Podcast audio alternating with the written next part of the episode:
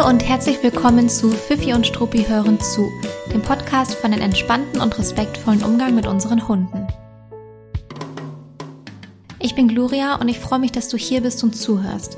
Ich bin seit über sieben Jahren in der Verhaltensberatung und im Hundetraining tätig und heute gibt es eine weitere Folge der Podcast Sprechstunde. Das heißt, ich beantworte eure Fragen und ich freue mich sehr darauf, denn es wurden wirklich viele schöne Fragen eingereicht und ich habe ganz, ganz, ganz tolle Fragen ausgewählt und ich glaube, dass da für den einen oder anderen eine interessante Info mit dabei ist. Das heißt, ich wünsche dir jetzt ganz viel Spaß beim Zuhören. Und bevor ich schon in die erste Frage reinspringe, mm, wollte ich noch mal ganz kurz sagen, dass am 11.3. ein ganz spannendes Webinar stattfinden wird. Ähm, und zwar kann es ja sein, dass du ähm, schon die Podcast-Folge von letzter Woche gehört hast. Da habe ich ein bisschen angekündigt, dass es noch regelmäßiger Webinare in nächster Zeit geben wird.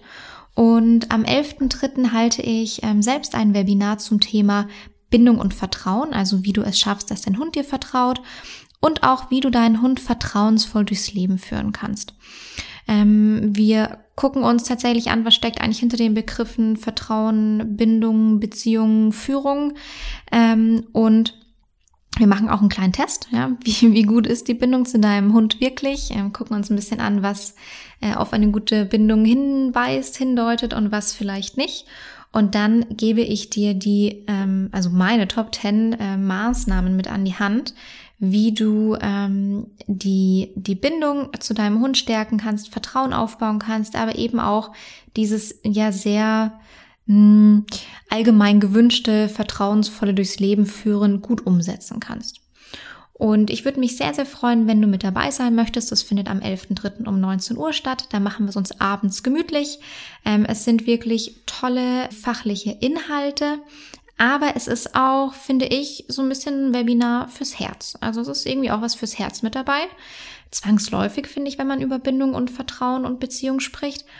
Ähm, und ich habe das Webinar vor kurzem schon einmal gegeben als, mm, ja, als Testwebinar für die neue Website. Und das lustigste und irgendwie auch, irgendwie auch beste Feedback, das ich zurückbekommen habe, war eine Teilnehmerin, die mir erzählt hat, dass sie jetzt anhand meiner Testfragen überprüft hat, wie denn ihre zwischenmenschliche Beziehung zu ihrem Freund wäre und äh, die Maßnahmen jetzt in ihre zwischenmenschliche Beziehung einbaut. Ähm, das fand ich ziemlich lustig, aber das müsst ihr natürlich nicht machen. Ihr könnt es auch ähm, einfach bei der Beziehung zu eurem Hund belassen, ähm, jedenfalls in Bezug auf die Inhalte des Webinars. Also wenn ihr da Lust drauf habt, teilzunehmen, ich würde mich wirklich sehr, sehr, sehr freuen ähm, weil es so ein schönes Thema ist, dann meldet euch gerne an. Den Link findet ihr in der Beschreibung und einfach auch auf meiner Website, also auf fifiundstruppi.de. Und ansonsten ähm, findet ähm, heute Abend, aber heute im Sinne von jetzt, wenn ich die Aufnahme mache, ein Webinar statt ähm, für Hundehalter, Hundehalterinnen, die jetzt kurz vor Einzug eines Tierschutzhundes stehen. Ähm, das heißt, das Live-Webinar ist für jeden, der jetzt den Podcast hört, nicht mehr so relevant, weil es hat dann schon vor zwei Tagen stattgefunden. Aber ich dachte mir jetzt gerade, ich habe noch ein bisschen Zeit, bis das Webinar startet. Und da kann ich doch schon mal meine, meine Stimme etwas ölen und hier noch die Podcast-Folge aufnehmen. Und genau, also da kommen in nächster Zeit ganz viele wechselnde Themen und auch ähm, Gastreferenten. Im Ende März starten wir schon mit einer ganz, ganz, ganz tollen Gastreferentin. Also da gerne mal die Website das ein oder andere Mal im Blick behalten. Da passieren ähm, richtig coole Dinge. So, und jetzt starten wir aber natürlich direkt los mit der ersten Frage. Wir haben heute vier Fragen, deswegen will ich gar nicht, gar nicht zu viel Zeit verlieren. Und ich spiele euch wie immer die Frage zuerst vor mm, und dann sprechen wir darüber und dann beantworte ich die Frage. Eins wieder, wie immer vorab, ich gebe hier eine Antwort auf Basis der Infos, die mir aus der Sprachnachricht vorliegen. Ich habe keine Kontextinformationen und kann daher natürlich keine vollkommen individualisierte Antwort geben. Das bitte berücksichtigen, wenn ihr die Folge anhört. Jetzt geht's los. Hallo, ähm, ich habe eine Frage zu meinem dreijährigen Dackelmix. Ähm, der ist an sich ein ziemlich selbstbewusster Hund, der ähm, auch sehr freundlich eigentlich ist zu Menschen und auch zu Hunden. Allerdings hat er jetzt in letzter Zeit ähm, vermehrt, ist mir aufgefallen, dass er zwischendurch gewisse Personen ähm, verbellt. Also er geht auf sie zu und bellt die an. Ähm, tut zwar nichts, aber ähm, es ist halt super unangenehm. Und Problem an der ganzen Sache ist, dass ich, ähm, es ist halt oft so, dass die Person, dass ich sie dann später wahrnehme als der Hund ähm, und ich dann nicht vorher ähm, reagieren kann. Also das Ganze passiert, wenn er das dann alleine macht, dann unterbinde ich es halt. Ähm, aber wenn es im Freilauf passiert, kann ich halt dann einfach nicht mehr rechtzeitig reagieren und ähm, Genau, ich würde, also ich kann auch kein Schema dahinter erkennen. Also es ist schon bei Männern und Frauen passiert. Ähm, ich gehe davon aus, dass er, also vielleicht ist es territorial, ich kann es aber nicht einschätzen oder dass ihm die Leute nicht ganz geheuer sind. Auf jeden Fall würde ich, ist es natürlich nicht in Ordnung, weil die Leute natürlich dann auch Angst bekommen, auch wenn es nur ein Dackelmix ist. Aber wie kann ich mich dann da am besten äh, verhalten? Ähm, und also klar Leine dran, aber dauerhaft ist es ja dann irgendwie auch nicht eine, so eine schöne Lösung. Genau, vielen Dank. So, vielen Dank für die Frage. Ich finde die Frage richtig schön und ich musste ein kleines bisschen schmunzeln, als ich sie gehört habe. Das könnte ganz eventuell damit zusammenhängen, dass meine kleine Terrierhündin ganz eventuell in ihren jungen Jahren ein ähnliches Verhalten gezeigt hat. Also, vielleicht war sie es auch nicht, vielleicht war es ein anderer Hund, aber ganz eventuell hatte ich damit vielleicht auch ähm, ganz, schön viel Berührungspunkte. Nee, also Spaß. Das war, ähm, ist etwas, was ich tatsächlich äh, hautnah miterleben durfte bei meiner Terrierhündin. Also, der Hund verbellt fremde Menschen, an der Leine wird es unterbunden. Im Freilauf gibt es keine Möglichkeit mehr zu reagieren und wie man das jetzt am besten trainieren und aufbauen kann. Ähm, die Fragestellerin hat noch dazu gesagt, dass das Schema nicht bekannt ist. Da will ich noch einen ganz kurzen Hinweis geben wenn man kein richtiges Schema erkennt anhand der Erscheinung des Menschen, kann es auch vielleicht ein bisschen damit zusammenhängen, wie die Rahmenbedingungen sind. Das heißt, oftmals werden einzelne entgegenkommende Menschen angebellt, teilweise auch, wenn ein gewisser Höhenunterschied mit reinspielt. Also wenn man am Hang läuft oder am Berg oder sowas und entweder der Mensch von oben runterkommt, also aus einer höheren Position, oder man selbst mit dem Hund auf einer höheren Position steht und jemand von unten nach oben kommt. Ähm, das macht einen kleinen Unterschied oder kann einen kleinen Unterschied machen, dieser Höhenunterschied am Hang. Ähm, muss alles nicht sein, ähm, kann nur sein, deshalb als kleinen Hinweis zum Thema Schema oder Muster. Und ähm, es ist auch möglich, dass der Hund es macht, wenn er gestresst ist und dadurch eine, naja, kürzere Zündschnur hat als sonst normalerweise. Also, dass gar nicht ein bestimmtes Verhalten vom Menschen das Verhalten vom Hund auslöst, sondern dass der Hund vielleicht eine Tendenz dazu hat, ähm, dieses Verhalten bei Stress zu zeigen. Also das könntest du gerne mal beobachten, ähm, ob es irgendwie damit zusammenhängt, dass ihr vielleicht ein paar aufregende oder stressige Tage hinter euch habt, irgendwas passiert ist, was der Hund nur so mittelgut fand. Ähm, dann kann es mal sein, dass sich sowas an anderer Stelle entlädt dann würde ich äh, in so einem Fall immer noch super gerne eine Rückfrage stellen wollen. Kann ich jetzt natürlich nicht, aber die Rückfrage wäre, wie wird das Verhalten denn unterbunden, wenn es an der Leine auftaucht oder auftritt? Weil unterbinden klingt ohne Kontextinformationen gerne nach so einem typischen äh, Hör mal auf, lasst es, aus, äh, sei still oder was auch immer. Ähm, also dass man so ein bisschen verbal hemmt. Das ist was, was nachhaltig keine Besserung bringt ähm, sondern den Hund an der Leine etwas hemmt ähm, oder dann in dem Moment auch womöglich ähm, unterbricht. Aber es kann gut sein, dass der Hund dann im Freilauf vielleicht sogar immer heftiger reagiert. Ähm, also lieber nicht auf diese Art und Weise unterbinden, weil es eigentlich noch mehr Negativität und Anspannung in eine Situation bringt, noch mehr Unmut. Ähm, der Hund es nicht so richtig gut auf sein Verhalten beziehen kann, meistens nicht. Ähm, und es sein kann, dass es dann eigentlich so eine kleine Abwärtsspirale nimmt, das Thema. Also dass es dann auch im Freilauf nicht besser, sondern eher schlechter wird. Könnte sein. Oder dass der Hund anfängt, dir gegenüber Meideverhalten zu zeigen. Hm, das wollen wir auch nicht unbedingt. Was kannst du tun?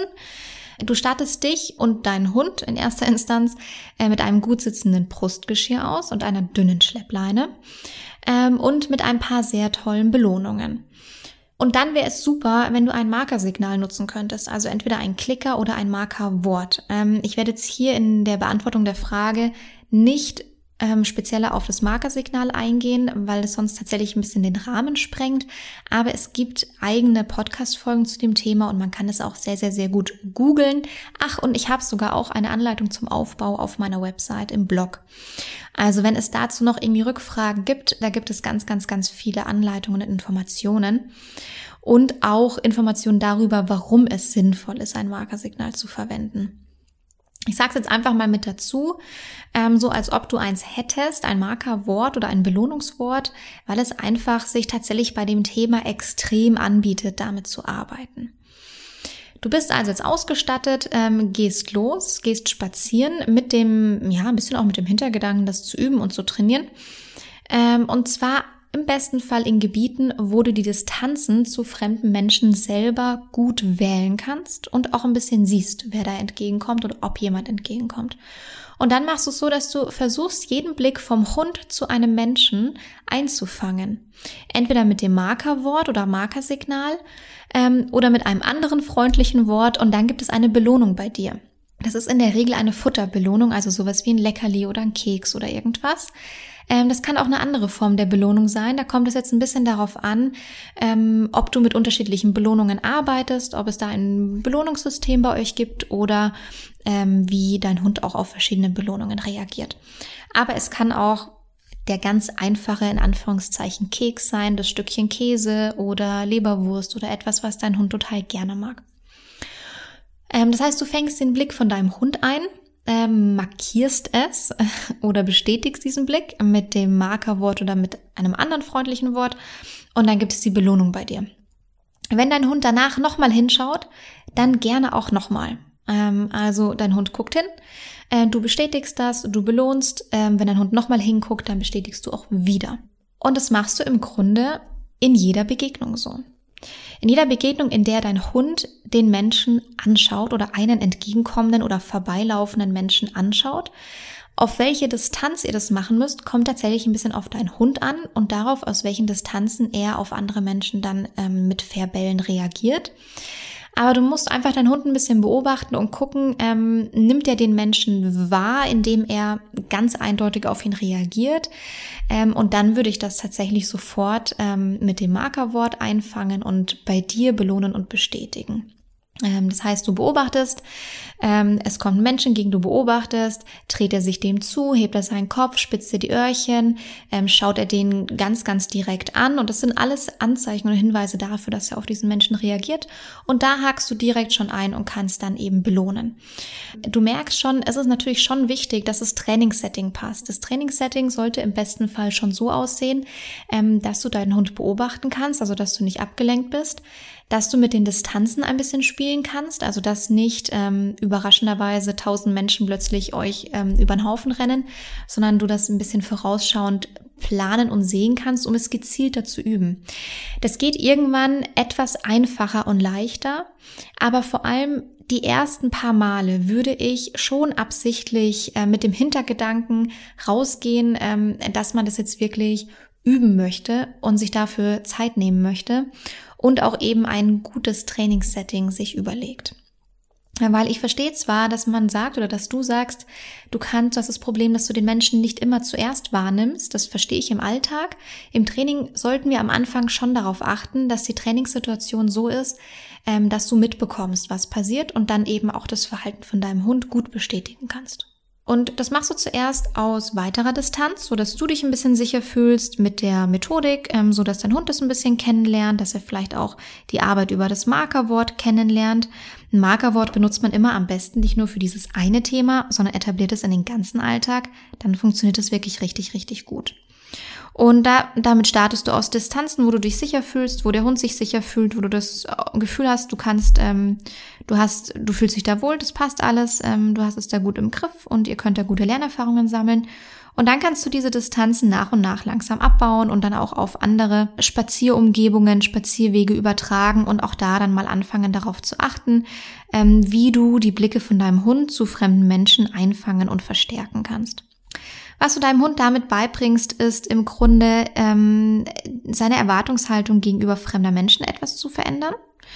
Ähm, und auch, dass die Belohnung bei dir erfolgt, das erhöht die Tendenz, dass der Hund sich ähm, auch dir zuwendet, nachdem er einen Menschen gesehen hat, den er vielleicht etwas komisch findet oder den er irgendwie gerne anbellen möchte. Das machen die nicht sofort, also das erfordert ein bisschen Training von uns, dass die Hunde sich dann auch mal von sich aus direkt uns zuwenden.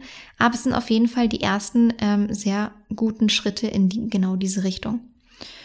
Und ich würde da ähm, eine Schleppleine wählen mit einer Länge, die du gut handeln kannst. Also wo du sagst, nee, da habe ich irgendwie noch eine gute Ansprache für meinen Hund und ähm, damit können wir, kommen wir für dieses Thema, für das Problem gut miteinander aus. Es können drei Meter sein, es können fünf Meter sein, es können sieben Meter sein. Irgendwie sowas um den Dreh.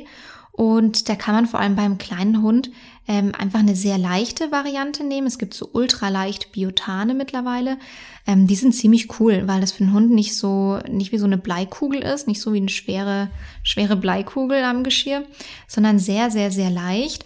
Und für uns ist es einfach nur die Absicherung, dass der Hund eben hm, keinen Erfolg mehr damit hat, bellend zu Menschen hinzurennen, äh, falls es doch nochmal passieren sollte. Ähm, der Hund ist aber wenig eingeschränkt dadurch. Und so kann man eigentlich tatsächlich auch sehr, sehr schön spazieren gehen. Man hält das ähm, Ende von der Leine in der Hand oder eben auch äh, die Leine, die der Hund gerade nicht ausnutzt ähm, und geht dann eben damit gemeinsam mit dem Hund raus spazieren und übt das gezielt.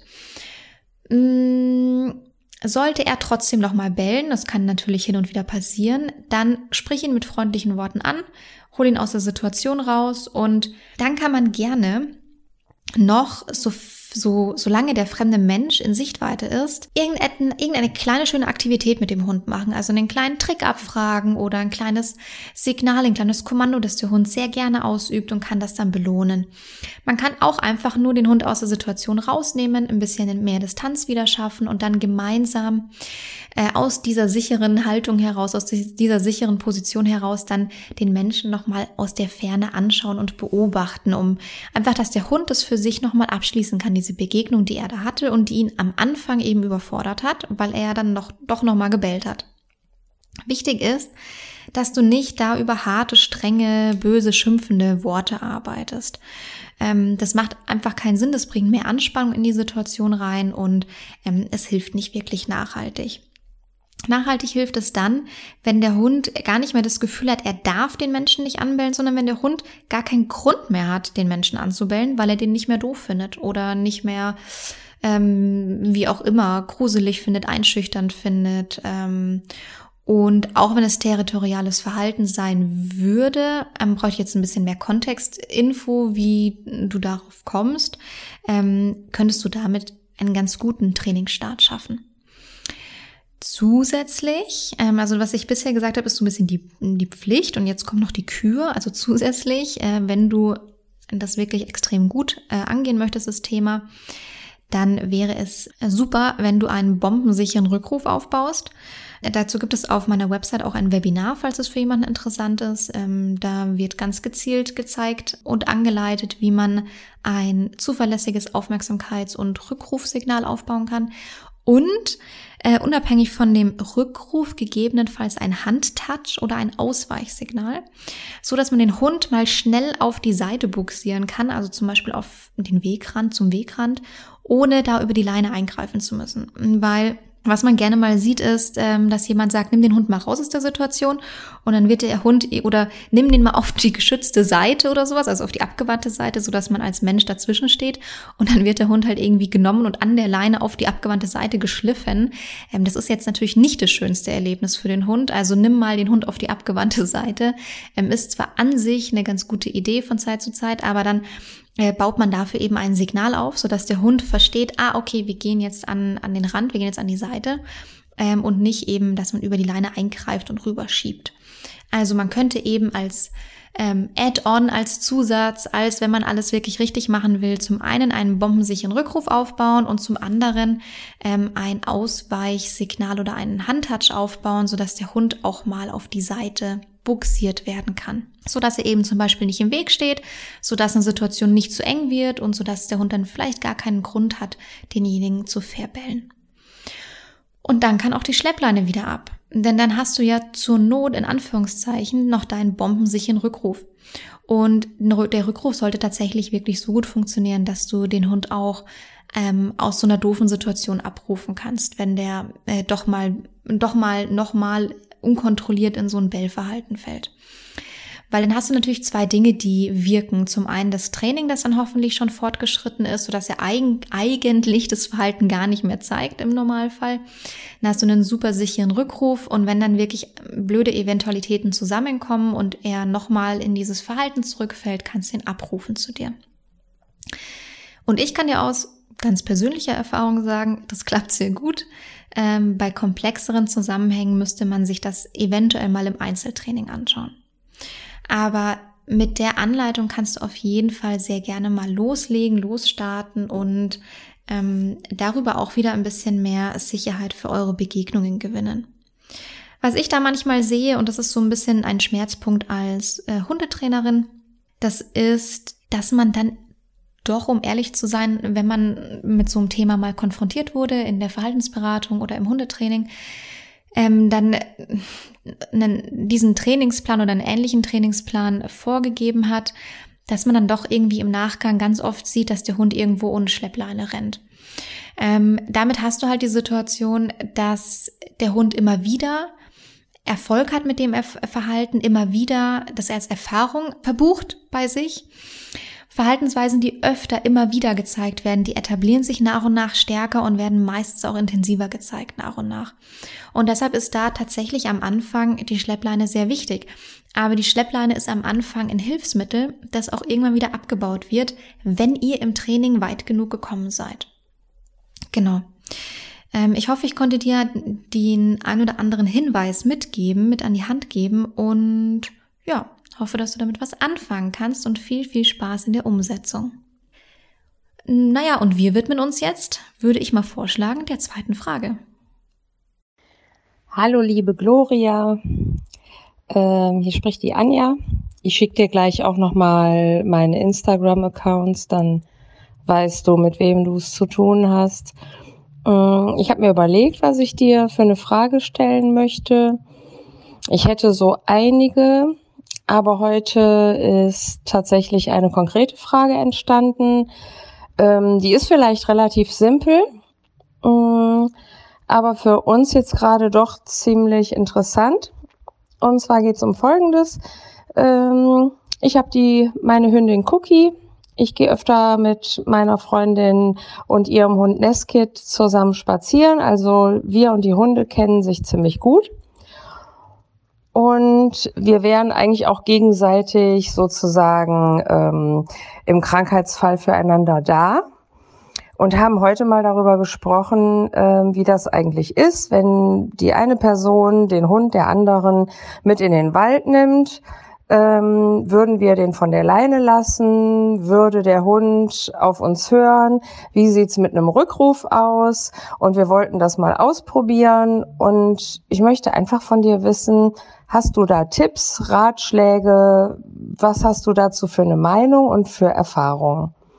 Ich würde mich freuen. Vielen Dank. Tschüss. Danke, Anja, für die spannende Frage. Ähm, ich habe darauf auch tatsächlich eine recht klare Antwort. Also meine Antwort wäre, nein, ich würde den Besuchshund nicht ableinen.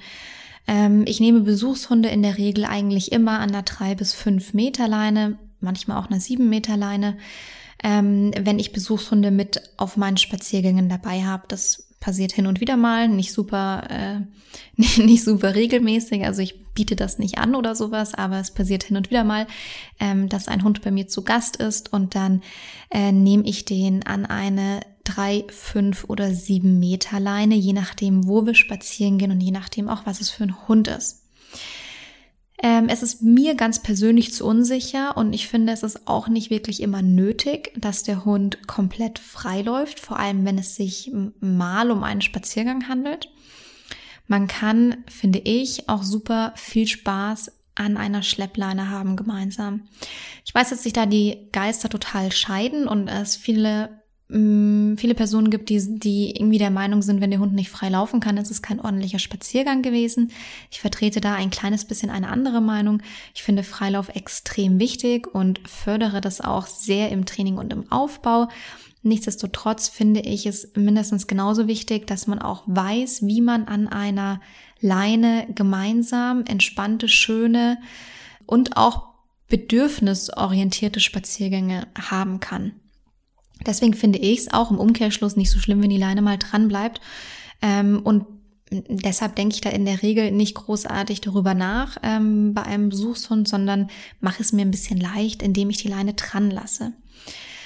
Trotzdem, was man machen kann, vor allem wenn der Hund öfter mit einem mitläuft und man wirklich sagt, der hat keinen wirklichen Jagdtrieb, wir kennen uns wirklich sehr, sehr gut, ich kann ihn oft beobachten äh, bei gemeinsamen Spaziergängen und eigentlich sollte das kein Thema sein. Ähm, du kannst ja trotzdem anfangen, während dem, äh, während der Spaziergänge positives Verhalten von dem Hund einzufangen und zu belohnen, also mit, ähm, mit einem Markerwort, mit einem Markersignal bestätigen und belohnen bei dir. Am besten hochwertig belohnen. Ähm, das hält natürlich die Motivation auch sehr hoch. Ähm, die freiwillige Aufmerksamkeit und auch den Rückruf üben und einfangen und bestätigen ähm, und sehr, sehr hochwertig verstärken. Also tatsächlich eine Rückrufübung so aufbauen und einbauen, ähm, wie du es wahrscheinlich auch bei deiner Hündin gemacht hast und dann einfach mal ausprobieren, wie funktioniert das denn eigentlich an der Schleppleine. Und bevor das nicht an der Schleppleine extrem gut funktioniert und extrem zuverlässig funktioniert, würde ich ähm, die Leine auch nicht abmachen. Dann sagst du auch noch ganz konkret ähm, mit dazu, dass es sich um einen Spaziergang am Wald oder im Wald handelt. Da bin ich ja eh ähm, ein bisschen vorsichtig in Bezug auf ähm, Wild und das Aufscheuchen von Wild. Ähm, das sollte man tatsächlich wirklich nicht riskieren. Ähm, das heißt, da bin ich eh immer ein Freund davon, die Hunde an der Leine zu lassen und dann auch die Leine in der Hand zu lassen. Also bitte nicht die Schleppleine im Wald ähm, auf dem Boden ähm, herziehen lassen, sondern in der Hand behalten. Und ja, also insgesamt ist der Wald jetzt ja eh ein doch eher schwierigeres Freilaufgebiet, wenn Hunde dabei sind, die eine Tendenz zu Jagdverhalten haben. Auch wenn Hunde dabei sind, die nicht unbedingt eine Tendenz zu Jagdverhalten haben, sieht die Sache doch eben wieder anders aus, wenn plötzlich das Reh auf dem Weg auftaucht und wegspringt. Und ähm, ich weiß nicht, wie das bei dir in der Umgebung ist, da kennst du dich besser aus. Ähm, hier bei uns im Wald äh, ist es tatsächlich schon so, dass man sehr, sehr viel wild begegnet und naja, das auch teilweise ganz schön nah zu Gesicht bekommt. Und da reagieren dann natürlich, also da reagiert auch der schlafmützigste Hund, ähm, außer der hat wirklich überhaupt kein Interesse am Jagen oder am, am Wild. Also ich bin da grundsätzlich immer recht vorsichtig. Ganz eventuell bin ich eventuell auch mal bei einem Besuchshund Richtung Bahngleise hinterhergerannt, weil ich die Schleppleine ganz eventuell kurz aus der Hand gelegt habe. In der Annahme, dass beide Hunde, also meine Hündin und der Besuchshund, ja eh gerade nur am Mäuseloch schnüffeln und wir waren schon ungefähr zehn Meter vom Auto entfernt. Ja, ähm, Pustekuchen, Mäuseloch, ähm, da kam irgendwas anderes ins Näschen und dann ging es wirklich richtig, richtig schnell. Also ganz, ganz, ganz eventuell ist mir das auch schon mal passiert und ähm, ja, muss man nicht unbedingt provozieren, solche Situationen, vor allem wenn man nicht genau weiß, ähm, wie der Hund letztlich wirklich in solchen Situationen dann reagiert und man kann halt den eigenen Hund doch immer noch besser einschätzen als den ähm, Begleithund. So, ich hoffe, du bist mit der Antwort zufrieden, ähm, auch wenn ich dir sozusagen keinen kein Garant zum Freilauf gegeben habe. Mm, aber du kannst ja gerne mal Bescheid sagen. Wir sind ja hin und wieder im Austausch. Und jetzt würde ich vorschlagen, nehmen wir uns mal die dritte Frage vor. Hallo, ich hätte eine Frage zum Verhalten unseres Rüdens. Der ist jetzt so ein Dreivierteljahr alt und kommt aus dem Tierschutz. Am Anfang war er ein bisschen ähm, eingeschüchtert oder verängstigt und hat Dinge, Personen ähm, auch angebellt, die er jetzt nicht kannte oder die ihn vielleicht eingeschüchtert haben. Und auch bei Geräuschen war er sehr schreckhaft. Das hat sich aber super schnell eingependelt und er ähm, ist ein ganz entspannter Hund geworden. Ähm, vor ein paar Wochen gab es dann aber eine kleine Änderung in seinem Alltag vorübergehend. Und zwar ähm, habe ich mir den Fuß gebrochen und kann dementsprechend nicht selber so viel mit ihm rausgehen. Und ähm, ja, er hat einfach momentan dann nicht diese Routine, die er sonst hat. Mm, ich weiß auch nicht, ob es damit was zu tun hat oder ob es jetzt auch so ein bisschen die Phase oder das Alter ist. Ähm, jedenfalls kommen jetzt wieder so alte Verhaltensmuster hoch, die wir eigentlich echt gut, gut im Griff hatten. Ähm, er bellt an der Tür ganz schlimm, wenn jemand klingelt erst, ähm, dann ja versucht er zur Tür zu rennen und bellt ganz furchtbar, egal ob er die Person kennt oder nicht. Also selbst wenn einer von uns nach Hause kommt und mit dem Schlüssel aufsperrt, muss er erstmal bellen, bis er sich dann freuen kann. Ähm, ja, oder auch die Geräusche, die er im Gang hört, ähm, auch wenn er die Nachbarn schon kennt, er bellt da ganz furchtbar. Und auch draußen, wenn er was hört ähm, oder ihn jemand erschreckt beim Vorbeilaufen, obwohl das eine ganz normale Situation ist, fängt er an zu ja, bellen, knurren oder erschrickt sich auch ganz furchtbar. Ja, ich würde mich über einen guten Tipp freuen. Sicherlich hast du da ähm, was Gutes für uns. Ich bin schon gespannt. Danke dir. So, danke für die spannende Frage. Die war ein bisschen länger, aber ich fand es ganz interessant formuliert und es steckten viele äh, wichtige Informationen drin. Deswegen äh, dachte ich mir, das hören wir uns doch mal ganz vom Anfang bis zum Ende an, bevor wir dann jetzt auf die Frage eingehen. Ähm, die Fragenstellerin hat es eh schon sehr, sehr, sehr schön formuliert und geschildert, weil es ist tatsächlich wirklich so, dass Veränderungen im Alltag solche Verhaltensveränderungen auslösen können. Unsichere Hunde profitieren ganz, ganz stark von Routinen und was natürlich jetzt auch noch mit dazu kommt, wenn man auf das Alter schaut, ist ähm, die Pubertät, die Junghundeentwicklung, in der der Hund gerade mittendrin steckt.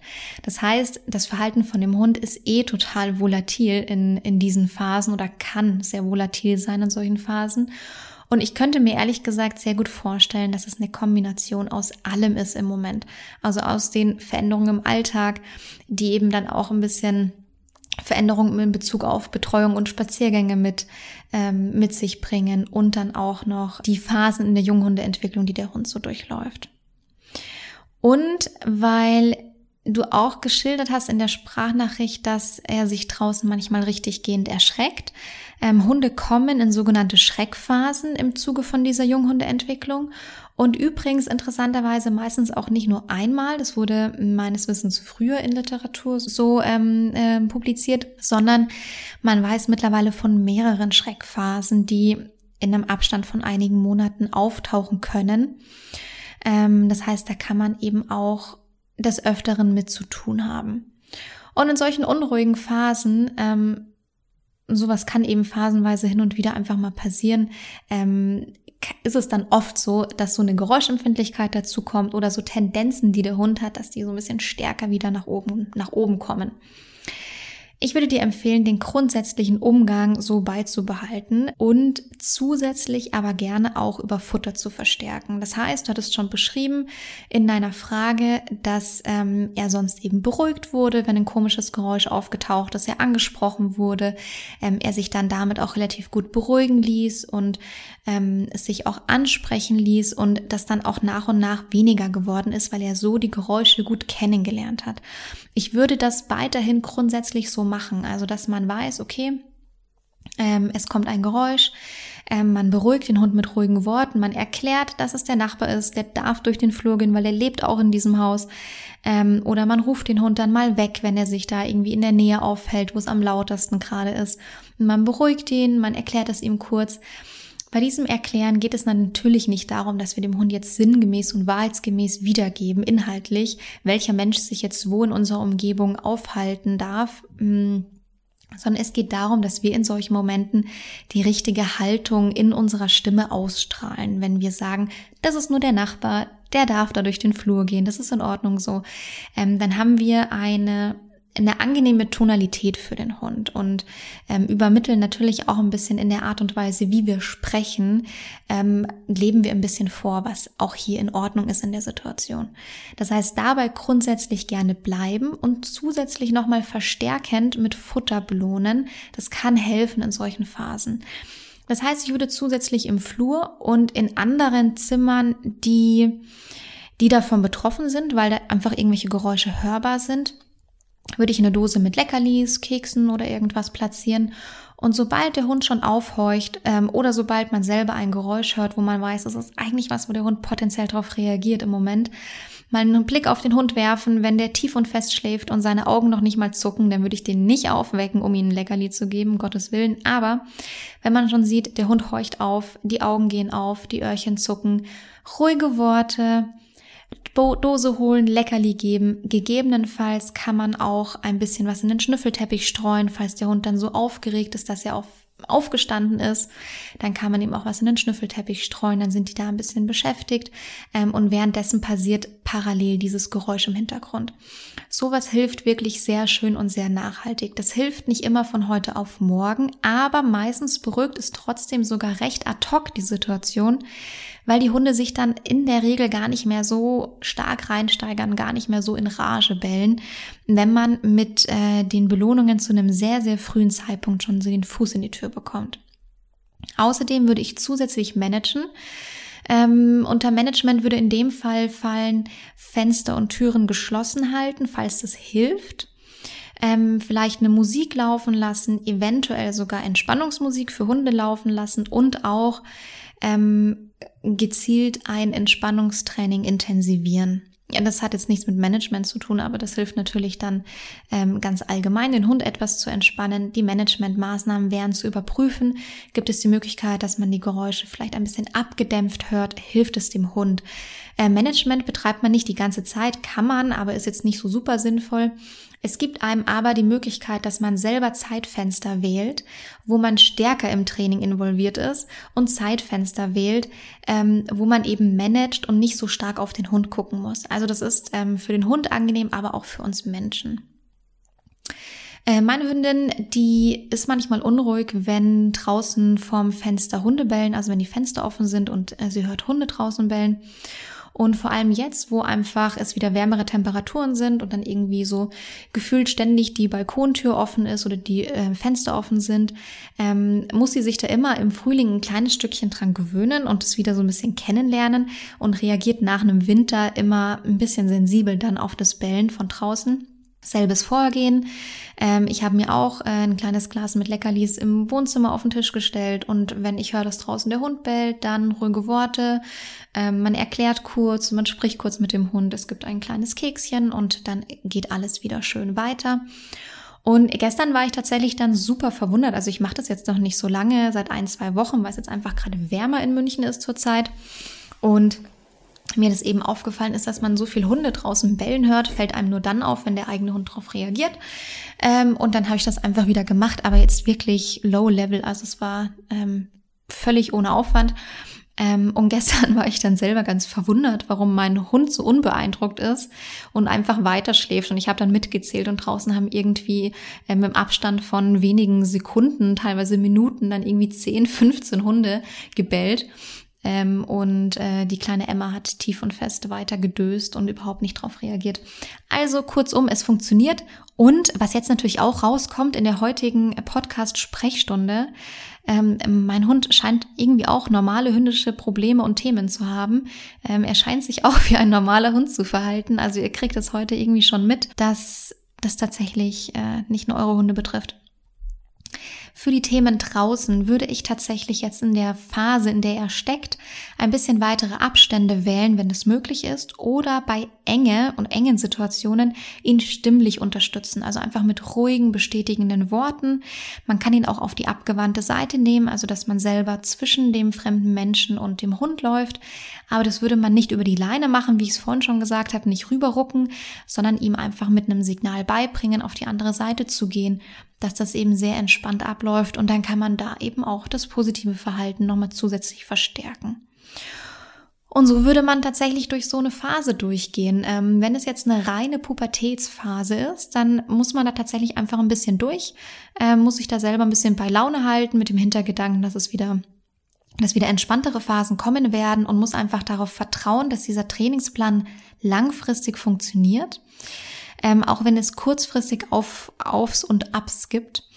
Und wenn es jetzt damit zu tun hat, dass eure Lebenssituation gerade, gerade so verändert ist, dann ähm, würde ich einfach vorschlagen, das so lange durchzuziehen und so lange da ein bisschen den Fokus drauf zu haben, bis sich die Lebenssituation dann eh wieder etwas beruhigt. Und dann kann man natürlich eh überprüfen, ob der Hund sich dann auch wieder nachhaltig ähm, entspannt und beruhigt. Aber genau, das ist, wie ich da vorgehen würde. So, und jetzt springen wir noch in unsere vierte und für heute letzte Frage rein.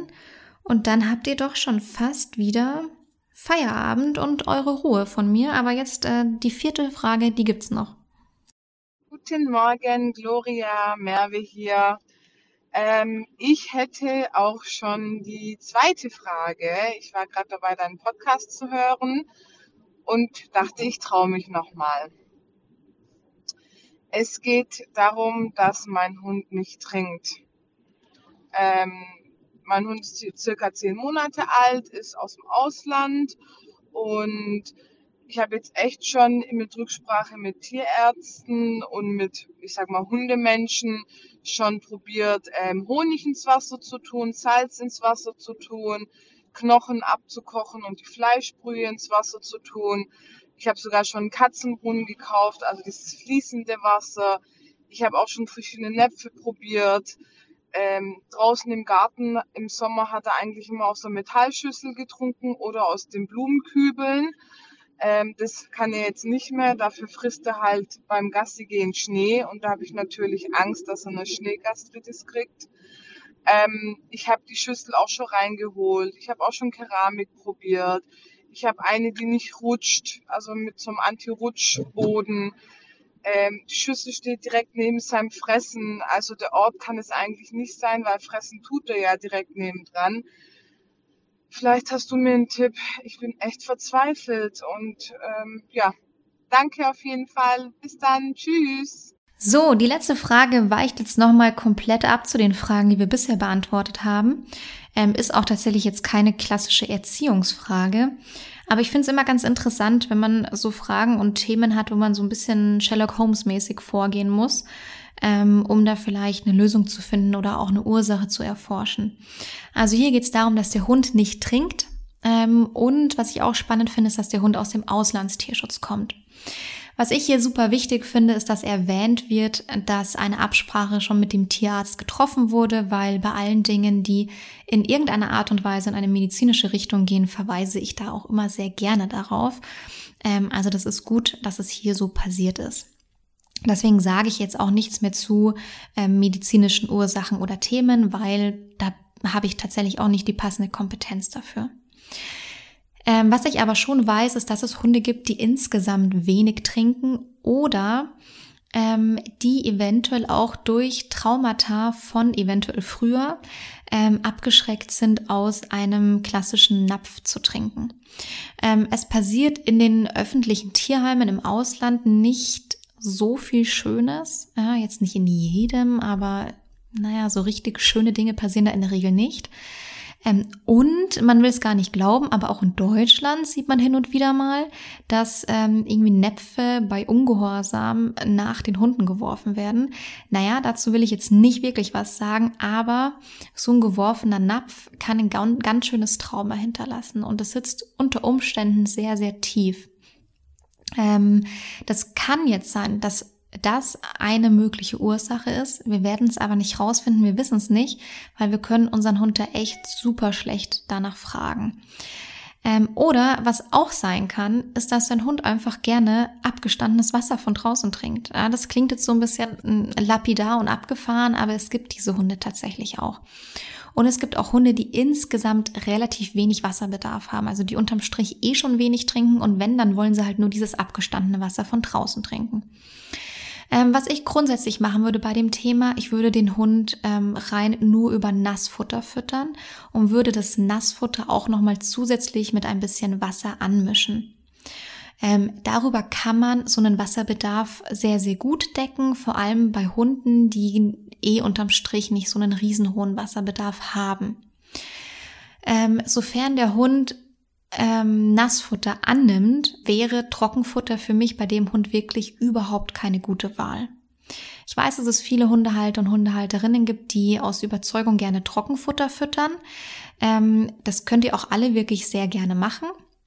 Ähm, diese Diskussion will ich nicht aufmachen. Ich füttere auch ähm, zum Teil Trockenfutter, aber wenn wir das Thema haben, dass man hier wirklich einen Schmerz hat und so klang es für mich in der Sprachnachricht, dass der Hund nichts trinkt, dann ist es für mich keine Option, dem Hund auch noch zusätzlich trockenes Futter zu füttern. Wenn der Hund Nassfutter nimmt, also wenn es die Option gibt, dass der Hund das frisst, würde ich dem auf jeden Fall Nassfutter geben und das auch nochmal zusätzlich mit ein bisschen Wasser anmischen. Und dann würde ich eine Wasserstelle im Garten ermöglichen ähm, die der Hund ja scheinbar gerne annimmt. Das würde ich dann auch zulassen, ähm, würde aber, um da möglichen gesundheitlichen Themen vorzubeugen, den Hund tatsächlich wirklich regelmäßig impfen und auch regelmäßig entwurmen, falls es ein Thema ist, oder Kotproben sammeln und die einschicken und testen lassen. Bei Schnee verstehe ich den Schmerz in Bezug auf die ähm, drohende Gastritis. Ähm, ich würde den Hund tatsächlich von Schnee freundlich abrufen, ähm, den zum Beispiel mit einer gemeinsamen Aktivität etwas ablenken oder den ein bisschen auf andere Gedanken bringen und dann eher nach Rückkehr im Garten versuchen, ihn trinken zu lassen. Eventuell kann man dort auch im Winter eine Wasserstelle einrichten, die nicht gefriert oder die man nicht mm, frieren lässt oder die man dann eben austauscht und auffüllt also da muss man einfach mal ausprobieren. Vielleicht ist es irgendwie ein Napf oder eine Schale, wo das Wasser zwar einige Tage drin stehen bleiben kann, falls der Hund es so lieber trinkt und dann packt man es irgendwie in die Garage und stellt es dann in den Garten. Ich weiß nicht, welchen Trick es da vielleicht gibt und was der Hund da am ehesten annimmt, aber das ist was, was ich bei Schnee ausprobieren würde. Wobei es jetzt schon wieder fast ein bisschen surreal ist, über Schnee zu sprechen, weil wir haben irgendwie in München aktuell 17 Grad Sonne. Ähm, also vielleicht haben wir dieses Schneethema eh schon hinter uns gebracht. Ähm, dann können wir das vielleicht vielleicht abhaken bis zum nächsten Winter. Aber so ist es, wie ich grundsätzlich mit dem Thema umgehen würde. Ähm, und ich finde, man merkt hier schon, dass wirklich viel versucht wurde zu machen mit unterschiedlichen Näpfen und Gesprächen mit dem Tierarzt. Und das finde ich auch total toll und sehr, sehr, sehr wohlwollend. Ich würde versuchen, den Grundwasserbedarf über das Nassfutter zu decken ähm, und würde dann kein großes Aufsehen mehr ähm, über, also um, um, um Wassernäpfe und Co. machen und würde versuchen, das Thema damit etwas zu normalisieren im Alltag. So, ähm, ich hoffe, das konnte euch weiterhelfen und ein paar interessante Anregungen mitgeben. Im nächsten Monat gibt es natürlich wieder eine Sprechstunde. Das ähm, wird immer so im Abstand von vier bis sechs Wochen sein. Also schickt mir gerne auch deine Frage. Ähm, die Handynummer und der Ablauf steht in den Show Notes, also in der Beschreibung hier zu der Podcast-Folge. Und ja, ich hoffe, du konntest dir ein kleines bisschen Input rausziehen. Vielleicht habe ich dich auch dazu angeregt, auch mal eine Frage zu formulieren oder etwas zu hinterfragen.